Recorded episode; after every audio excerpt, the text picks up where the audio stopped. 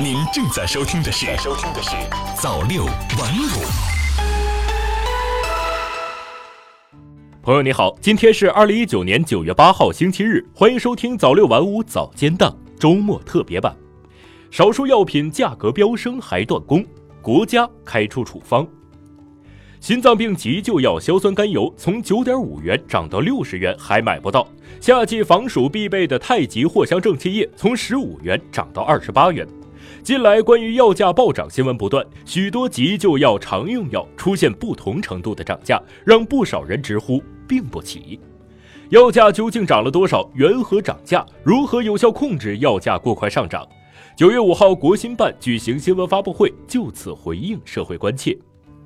从国家医保局的监测数据来看，二零一五年以来，百分之七十的常用药价格降低或持平，抗癌药等高价药品价格平均降幅达到百分之十八，百分之三十左右常用药的价格有所上涨，个别品种涨幅较大。相比最近药品全线提价的新闻，上述药价整体形势稳定的数据看似失真。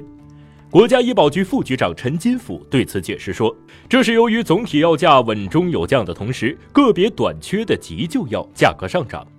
通过调查三千两百多种常用药品，国家医保局发现，大约只有两百多种涨幅较大，集中在部分短缺药、急救药和少数非处方药等。根据我国的用药特点，陈金甫介绍。”用药需求主要在临床和医院，这部分药价稳中有降。但由于医院买药时多医保报销，个人支付较少，因此人们对这些药价的稳中有降感受不深。而涨幅较大的两百多种药，多数是在药店销售的药和非处方药。由于这部分药需要患者自己花钱在药店买，所以对涨价的感受比较深。针对常用药价格上涨这一问题，记者注意到，国家医保局正会同有关部门采取系列措施，包括健全药品价格供应监测预警机制，对重点品种进行价格成本专项调查，推进国家组织药品集中带量采购和使用试点，开展抗癌药谈判，扩大医保目录，推进医保支付方式改革等。那么，究竟是什么原因导致药价上涨过快？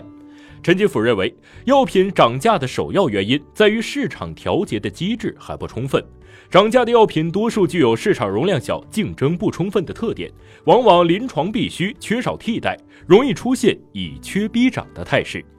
从二零一五年国家放开药品定价以来，除涉及公共安全的麻醉用药、精神药品等价格仍由政府定价，其他由市场自发形成。不过，中国药品市场的发展有一个逐步成熟的过程，市场机制也需要不断完善。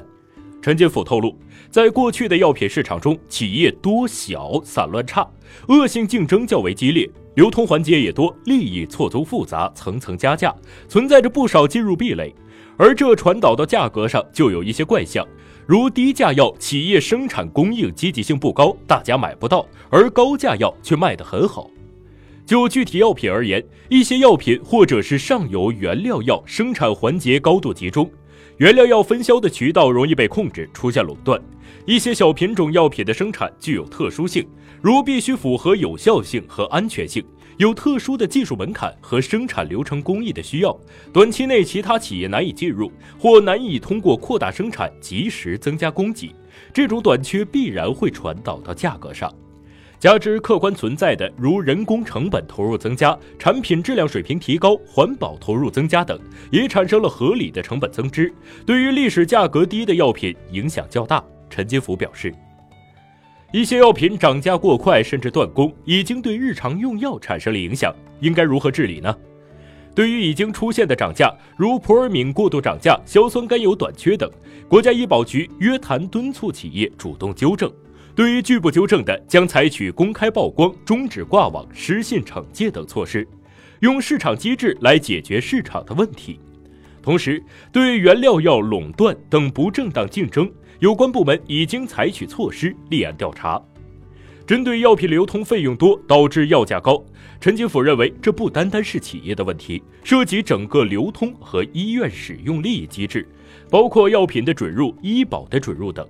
围绕这些问题，国家医保局将通过药品招标采购，建立全流程的药品价格和招采信用评价体系和激励机制，完善配套推进医保支付改革等三方面举措推进解决。此外，还将建立健全长效监管机制，综合运用监测预警、成本调查、函询约谈等措施，引导企业合理定价，自觉规范企业行为。